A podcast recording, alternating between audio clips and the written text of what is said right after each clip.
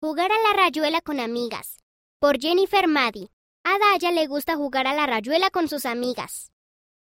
Silla e Ishika solo tienen una piedra con la que jugar. Daya tiene una idea. Ella encuentra dos piedras en el pasto. Ahora todas pueden jugar. Daya se alegra de poder ayudar a que sus amigas estén contentas.